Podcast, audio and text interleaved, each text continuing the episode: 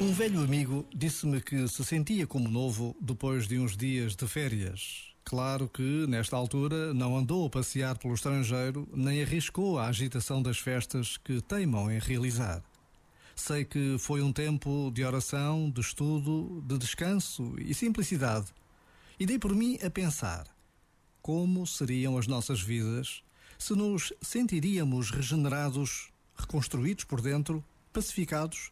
Depois de alguns dias de oração e de estudo, como seriam as nossas vidas se a presença de Deus fosse a certeza dos nossos dias?